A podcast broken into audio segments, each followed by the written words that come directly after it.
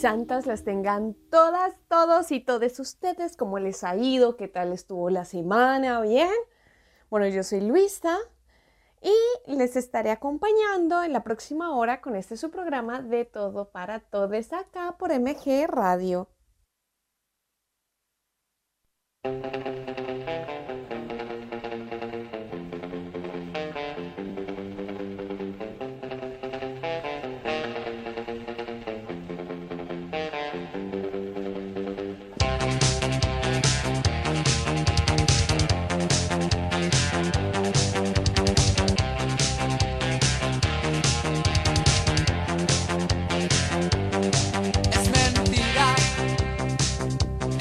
amor a la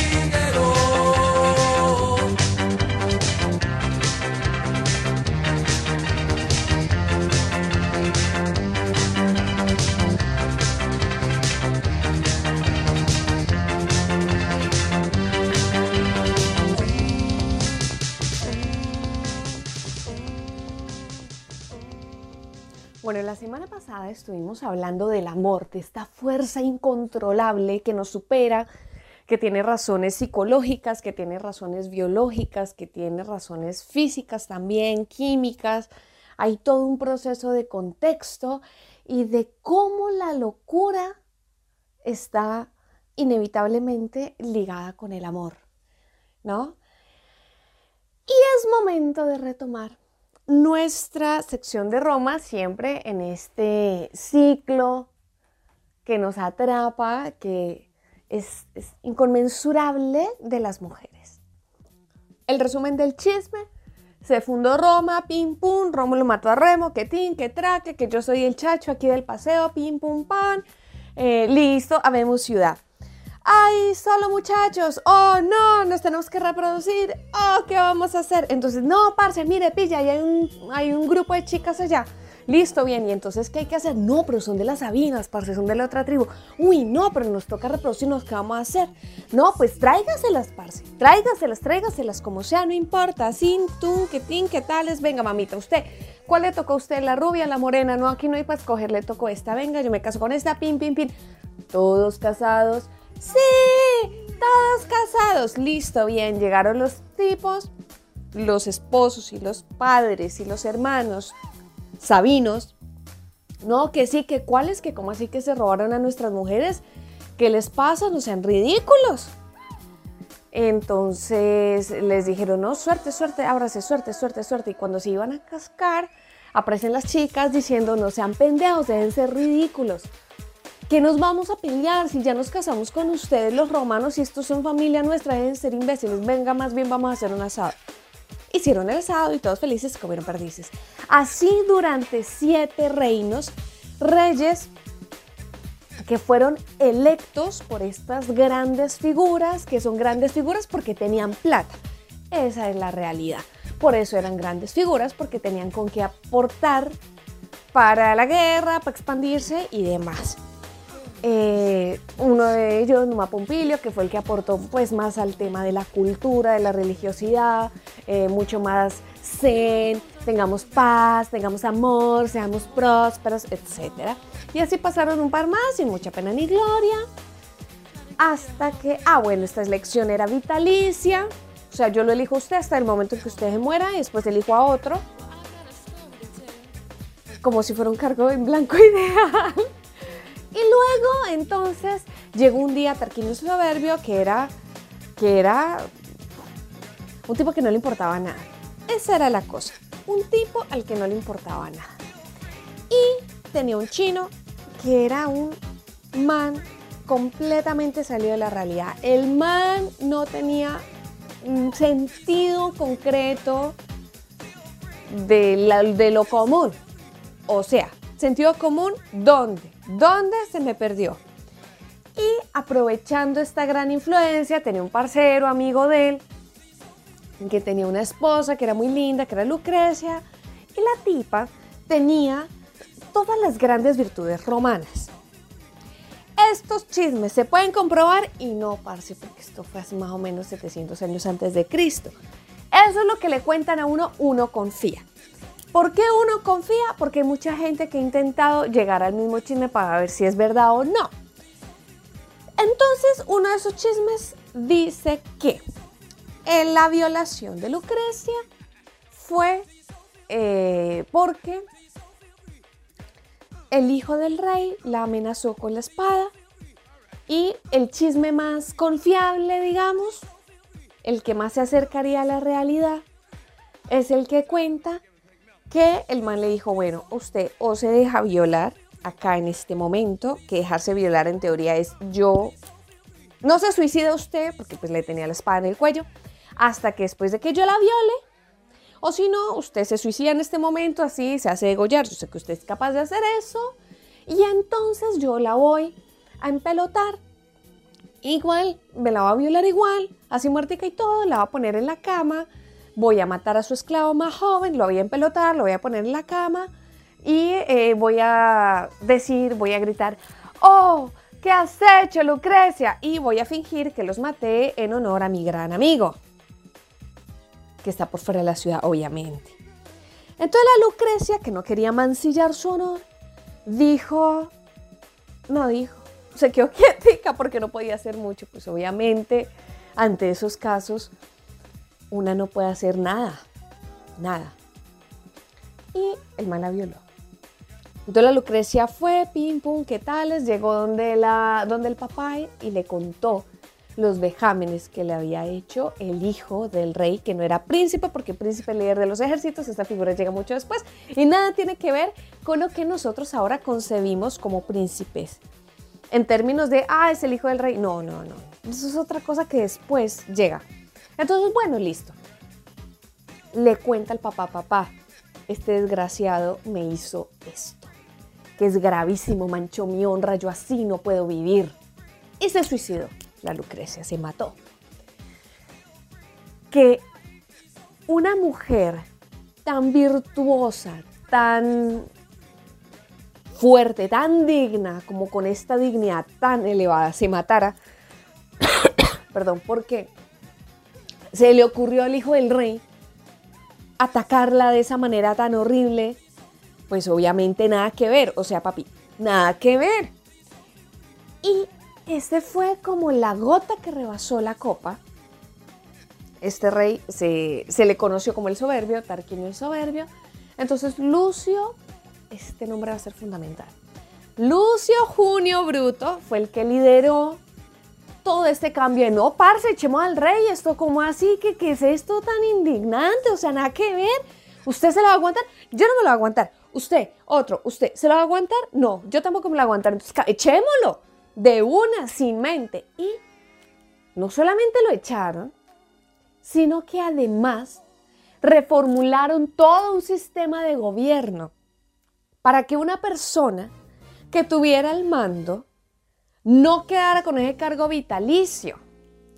Y entonces, en adición y en suma, no van a dejar un solo man, porque es un peligro, no que pueda hacer cualquier cosa, que este detalle de eh, lo que hacía, pues ya lo mencionamos el, el programa anterior, entonces no vamos a profundizar en eso porque es que el tiempo vuela. Y tras del hecho y más encima, los únicos que podían escoger a, estos dos cónsules eran los del Senado, que eran patricios. ¿Quiénes eran patricios? Los que tenían plata. Por tanto, ¿quiénes eran los senadores? Pues los que tenían plata, por supuesto que claro que desde luego que sí.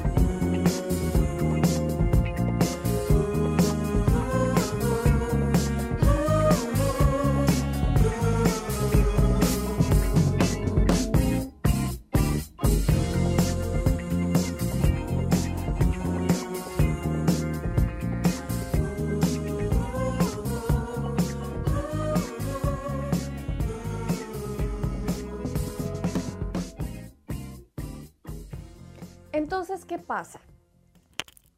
En esta, esta nueva forma de gobierno se llama la república. ¿Por qué?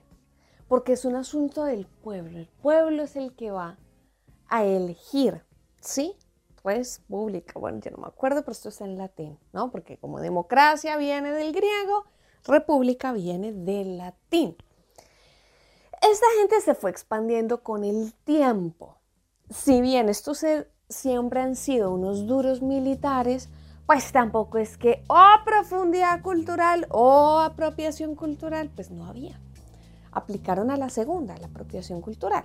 Entonces, a medida que se iban expandiendo, en vez de aniquilar, como eran, pues todavía en ese momento todavía estaban consolidándose, en vez de, de- le- les decía, le decían pues al jefe, ¿no? De los nuevos lugares donde llegaban, que bueno, esta estructura jerárquica de gente con plata, pues siempre ha existido toda la vida en todas partes, que influye más, ¿no? Eh, entonces le decían al- al- a la persona que estuviera a cargo, si fuera un rey, si fuera un druida, si fuera un líder de tribu, si fuera una lideresa de tribu, o lo que fuera, con lo que se encontraran pues ya al momento. Entonces, mire, pase, lo estamos matando acá, vea, yo le tengo una solución. Usted se nos adhiere, nos paga impuestos, dice que son romanos, yo declaro a sus, a sus, pues a sus, eh, a su gente importantes ciudadanos, nos llevamos a algunos esclavos, pues los rebeldes alguna cosa. Ah, bueno, nosotros los anexamos a ustedes, ustedes nos pagan impuestos, van a, van a quedar bajo nuestro dominio, pero ustedes siguen siendo libres y creen en lo que quieran. Pero, adicional a lo que creen, pues ustedes creen en los dioses romanos y practican la religión romana oficial. Como para decir que es que, está, que es que ustedes son romanos. Pero entendemos que ustedes son otra cosa y está todo bien. Ahora, ¿por qué? Pues porque nos conviene tener gente, es que casi no tenemos gente. Pero si no, entonces los esclavizamos y arrasamos a todos. Papi, usted coja. Volvemos a lo mismo. ¿Por qué papi? Porque en su gran mayoría estos pueblos estaban liderados por un hombre. No quiere decir que siempre lo fueran y que todos los pueblos fueran eh, gobernados por hombres. Hay muchas tribus celtas donde la mujer podía ejercer el mismo cargo de líder, sea de reina, sea lo que fuera. Pero en este momento, particularmente, y pues particularmente los romanos entendían, eran con manes. Entonces la persona elegía. Había gente que, ay, bueno, ya fue, si total nos van a aplastar, pues preferible que no nos aplasten, porque ¿qué vamos a hacer? Bueno, sí, listo, hágale todo bien.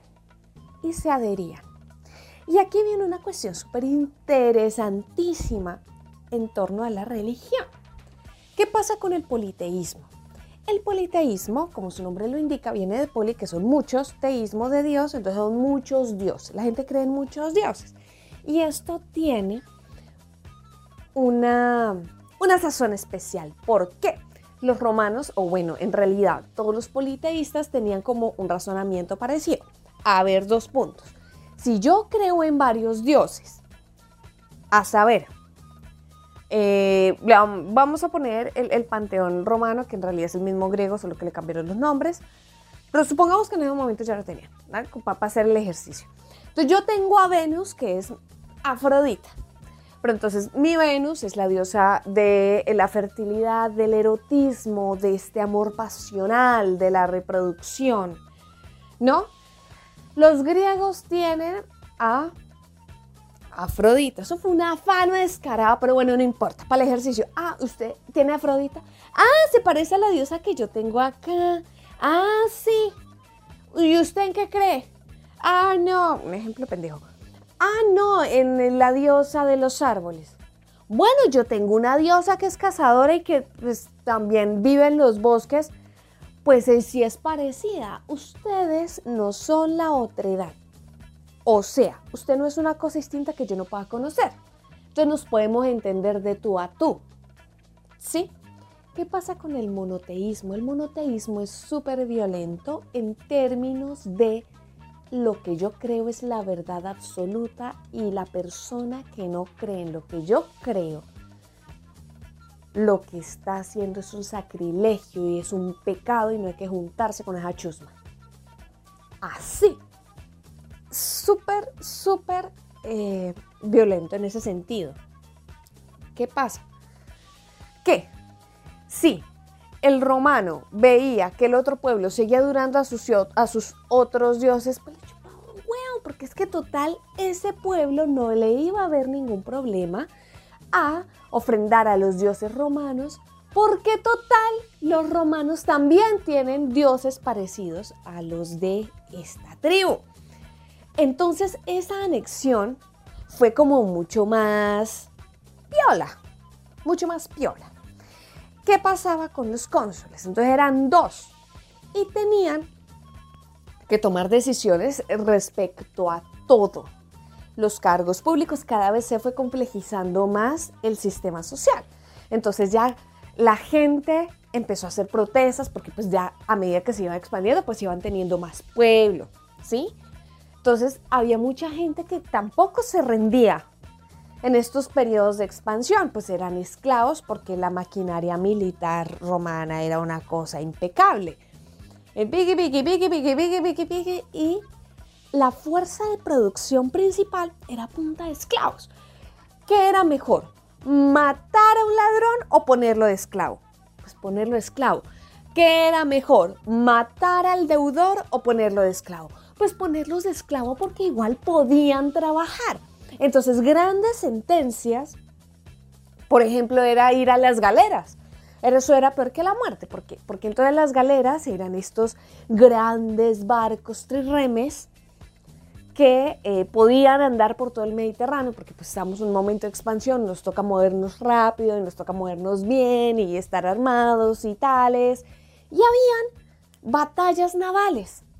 Entonces, ¿qué pasa con esas batallas navales? Pues que era un barco contra el otro.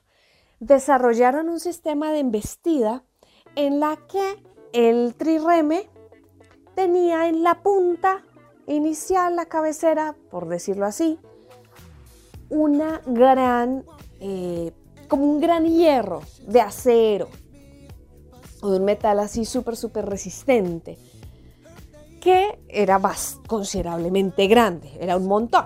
Entonces, en las galeras, las galeras eran la parte, pues, de la mitad para abajo del barco. Trirreme quiere decir que tenía tres remos, pero no solamente tres remos, sino eran, no sé, podrían ser 50 remos en una fila, 50 remos en la siguiente, 50 remos en la siguiente, de un lado. Y del otro, otros 150. Entonces necesitaban 150 personas que empezaran a remar como si no hubiera mañana. Pues ¿quiénes eran ideales? Pues los esclavos, porque es que mucha gente moría ahí. Los encadenaban para que no pudieran abandonar en una batalla. ¿Y qué pasaba? Pues que obviamente en una embestida de otra embarcación, eso no fue invento romano, pues obviamente los primeros en morir eran los de la galera, ¿no? De que estaban ahí amarrados con cadenas. Eso era brutal. Pero o sea, los romanos como que supieron capitalizar muy bien esto. Bueno, y así fueron pasando, ¿no? Entonces los cónsules tenían cargo por unos años, tentín, tomaban estas grandes decisiones y pasaban la posta al siguiente electo. Y entonces estas nuevas elecciones, digamos, estaban en un entramado de un tráfico de influencias que ustedes no se pueden imaginar, porque obviamente la corrupción no es de hoy. Entonces, la gente que tenía plata quería muchísima, muchísima más plata. Y los cargos públicos eran fundamentales porque no solamente se necesitaba el apoyo de aquel que tiene poder y que puede influir, se necesitaba el apoyo del pueblo que cada vez crecía más que exigió ser representado y por el que empezaron a surgir, eh, no sé, por ejemplo, el tribuno del pueblo, que velaba porque las leyes que se promulgaran en el Senado no afectaban, no afectaran a la plebe, que básicamente era la gente pobre como nosotros. Y también los, o sea, todo este tráfico de influencias tenía mucho que ver con la reestructuración de la tierra. ¿Por qué? Porque pues si anexábamos más tierra, era más tierra disponible de quién iba a hacer esa tierra. Pues obviamente no solamente del Estado y no solamente de los cónsules. Entonces, como cada senador podía perfectamente tener su propio ejército o su propia gente al mando, pues eso era un peligro brutal. Porque aunque los romanos tuvieron una gran avanzada en toda la estructuración gubernamental. Digo, son estructuras que nos sobreviven al día de hoy. Son representaciones que nos sobreviven al día de hoy. Y también una gran avanzada en una construcción legislativa, leyes que todavía, con ciertas modificaciones propias, pues obviamente del momento y de la época, tienen un fundamento ya establecido. O sea, esta gente se la craneó toda porque eran vivarachos, porque obviamente en el fondo lo único que querían era dinero.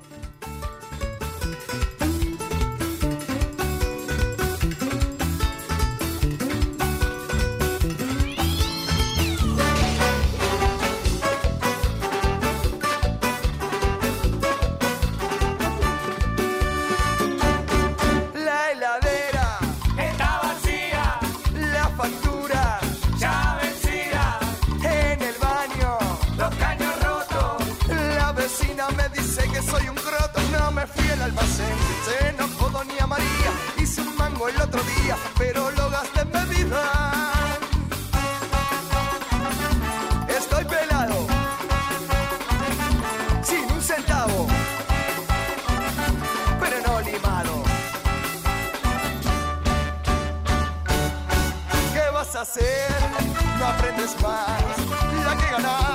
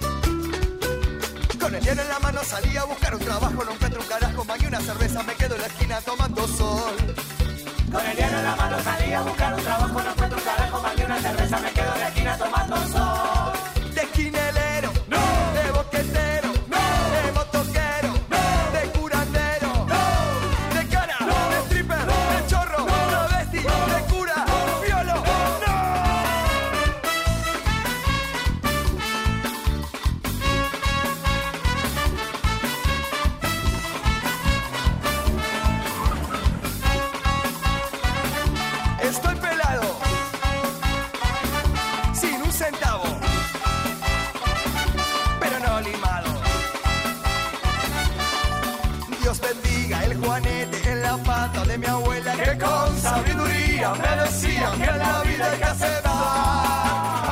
El dinero no es todo, Pero con ayuda, el dinero no es todo, ay, con ayuda, el dinero no es todo, pero con ayuda. el dinero no es todo. Ay, como ayuda. Con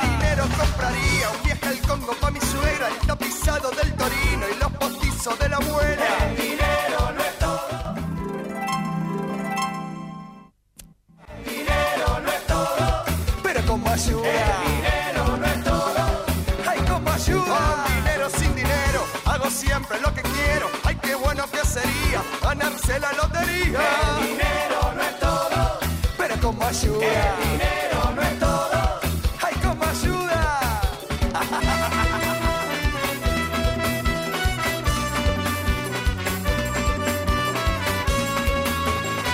El dinero no es todo, Pero como ayuda. el dinero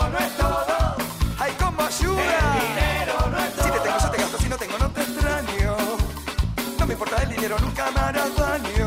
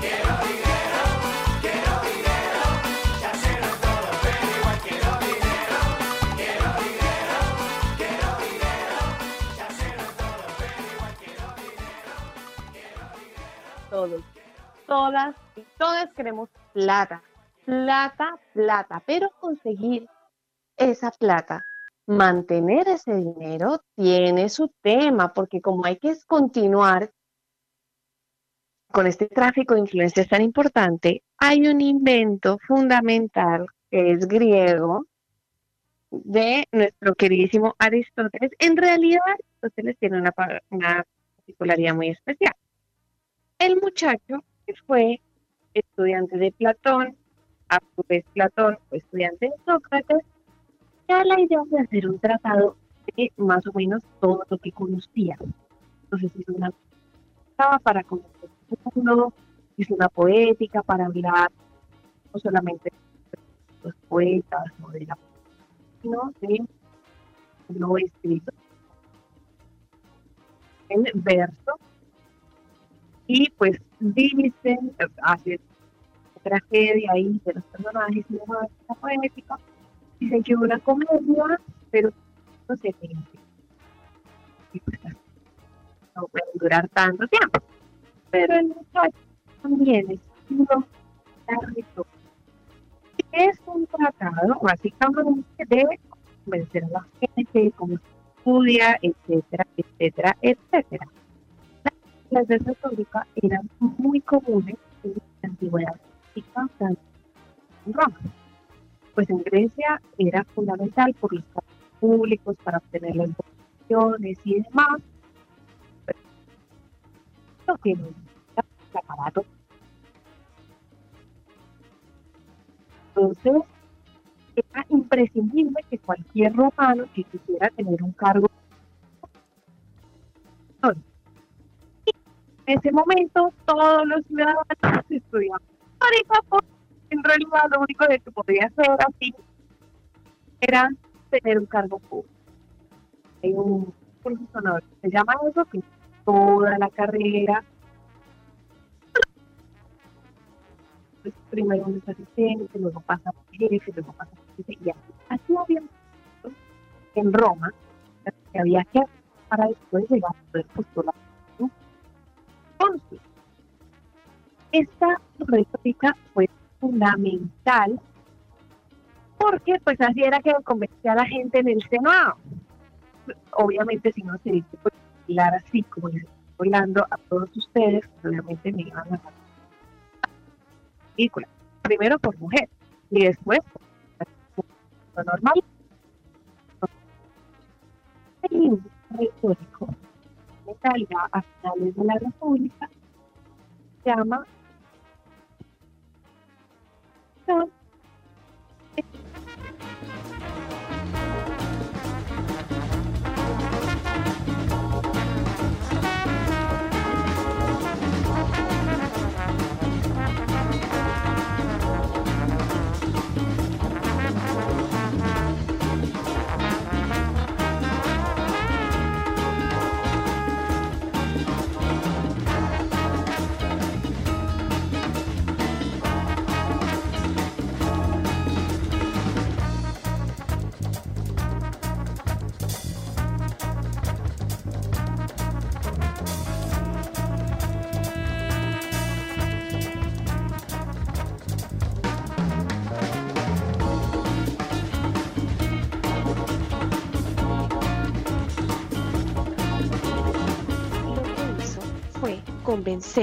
a uno de los grandes seguidores de Julio César que lo matara. Esto tiene todo un cuento entre medio. Bueno, en la República pasaron mil cosas. Llegó un dictador, Sila, hizo un montón de proscripciones, costó un y medio sacarlo. Eh, bueno, un millón de cosas. Al final del día, queda este tráfico de influencias, ¿no? Hubo, después de todo un boleo, un triunvirato. ¿Sí? Un triunvirato que quiere decir que en vez de ser dos, los cónsules eran tres. El primero era Craso, que tenía un montón de plata. ¿Por qué Craso? Porque Craso con toda esta plata tenía su propio ejército, un ejército muy, muy grande. Y con este ejército tan grande como que alcanzar su poder político, le hizo afrenta a una revolución muy grande de esclavos que lideró un gladiador que se voló, que se llama Espartaco. Esa rebelión fue terrible porque es que el man fue por toda Roma, estamos hablando de la península itálica, porque pues Roma en ese momento era mucho más grande, liberando esclavos y los esclavos se le unían, entonces el ejército era más grande. Espartaco había sido soldado romano primero, después la embarró, la mandaron de esclavo como gladiador, la rompió como gladiador, tuvo un montón de formación militar, entonces el man formaba y formaba y formaba a la gente. La idea original, dicen, cuentan, no sé, a mí no me consta, pero es lo que todo el mundo coincide, de Espartaco era como ir liberando ti, ti, ti, ti, ti, para volver a Tracia, que era donde era él, cruzando los Alpes, ya de ahí nadie lo podía traer. Entonces la idea era ir con toda la gente. ¿Por qué no terminó de cruzar? No sabemos. La cuestión es que la embarró, se devolvió, Craso lo agarró y pim, chao, rebelión. Entonces Craso quedó bien parado. pero a costa de su propio ejército. Entonces a la final quedó súper, súper debilitado.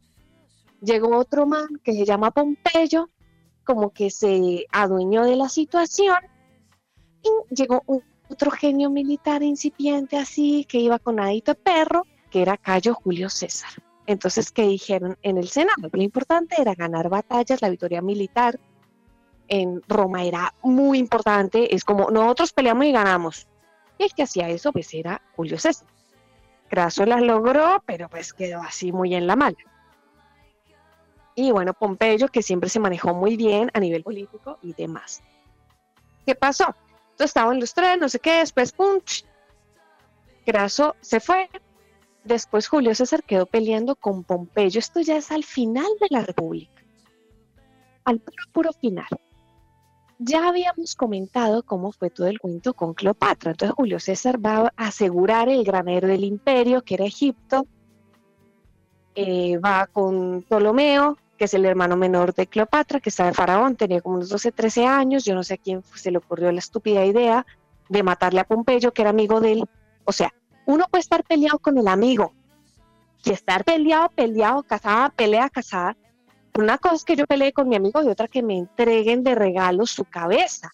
Nada que ver. Qué cosa tan deshonrosa, tan horrible. Eso no se le hace a un romano, menos a Pompeyo, gas, nada que ver. Entonces, por eso Julio César tumbó a Ptolomeo y buscó quién más podía reemplazarlo y estaba Cleopatra, que era divina, hablaba seis idiomas y era una estratega impresionante. No, pues pongo a esta, es fascinante, me la pongo de amante, total continúo con, aseguro el granero del imperio, que es Egipto, que produce trigo, produce trigo, tengo a la gente contenta porque le tengo con qué dar de comer y todos felices. Julio César ganó la Galia, Julio César se expandió hasta donde no habían conocido los límites Roma y aseguró como toda esta fuerza. Pues si ya no está Craso, pues ya no está Pompeyo, pues ¿quién quedó? Julio César. Entonces él se se declaró dictador. ¿Cómo así? Pues que el man iba a seguir hasta que se muriera, básicamente. ¿Y qué pasó? Que iba a continuar con una serie de reformas porque lo importante para Julio César era seguir garantizando la lealtad de sus hombres. Para eso pues tenía que quitarle tierras a los senadores que eran muy avaros muy, muy, muy, muy, muy, muy, muy, muy, muy avaros. Se empieza a gestar una revuelta entre los senadores para darle piso a Julio César, pero eso no se puede porque es que tiene a todo el ejército de amigos. El Julio César tenía su mano derecha militar, que era Marco Antonio, que esto ya lo habíamos comentado antes, pues man está todo bien con los ejércitos tenía un sobrino ahí normal que le caía súper bien porque era un genio, que era Octavio. Y al mismo tiempo tenía como su hijo adoptivo. Los romanos creían más que en la sangre, porque pues ya tenía la experiencia del hijo de Tarquinio, que era un imbécil. No, pues preferible que haga usted méritos y yo lo adopto como hijo mío y todo bien. Ese era Marco Junio Bruto. Entonces, este Marco Junio Bruto era descendiente directo de Lucio Junio Bruto, el que le dio piso a Tarquinio el Soberbio y lo expulsó. Entonces Cicerón, que era un gran retor, le escribió un montón de cosas a Marco Junio Bruto, entre ellos, eh, bueno, le dio como un tratado de cómo ser orador, de cómo convencer a la gente, de que no sé qué, ta, ta, ta y ayudó a convencer a Bruto de que traicionara a César en el Idus de marzo. Y esto también partió la historia de Roma, porque fue el evento que hizo pasar de la república al imperio en uno de los momentos más gloriosos de expansión de Roma. Habían expulsado a Aníbal, que se le había intentado conquistar y casi llega a las puertas de Roma. O sea, habían logrado un montón de cosas. Julio César no era fácil de matar. Entonces dijeron, ya, lo vamos a convocar en el Senado normal, una asamblea normal, como en el Senado, no pueden haber armas, o sea, está el tipo ahí como sano en su ley, ahí le caemos. y el que tiene que dar la estocada no se sabe. Unos dicen que fue la primera, otros dicen que fue la segunda, la última, perdón. Hasta Shakespeare le sacó su obra. Era Marco Junio Bruto, que era el hijo adoptivo de César. O sea, la traicionada tan brutal no tiene precedente, es la cuestión. Y entonces el man lo que hace es darle la estocada. Así, después de que Marco Junio Bruto le hiciera la cuestión en nombre de la República, porque al igual que su antepasado, vela por la democracia y por la salud política, para que no se pervierta la cuestión y no vuelvan a una monarquía, es su deber y su legado protegerlo a cualquier costo. ¡pum! Le dio su estocada a Julio César y le cayeron todos los senadores. O sea, imagínense usted, llega el Julio César así normal, que estaba mandando en toda Roma, así, hola, bueno, vamos a hablar de leyes, qué sé yo, y todos los senadores, no todos, todos, pero sí la gran mayoría, llegan con una espada y lo acuchillan. Así de tenaz. Por eso nosotros eh, tenemos, y nosotras y nosotras, el término de bruto, de brutalidad y de fuerza, porque la cuestión fue impresionante. Este nivel de violencia, de sin razón, de una cosa y súper ensangrentada y de terrible, tiene el término de brutal porque viene de este bruto. Y pensó Bruto que hizo bien, pero pues obviamente la embarró. Y esto lo continuaremos en nuestro siguiente programa. Continuaremos el chismecito. Pero esto no se hubiera podido lograr sin la retórica y no se hubiera podido lograr sin todos los pasos previos que había. Así que los dejo con la fe en que a pesar de todo podemos continuar con nuestra democracia y con la elección del pueblo y con la esperanza de un futuro mejor. Les mando un besito enorme, cuídense mucho, los amo, les amo.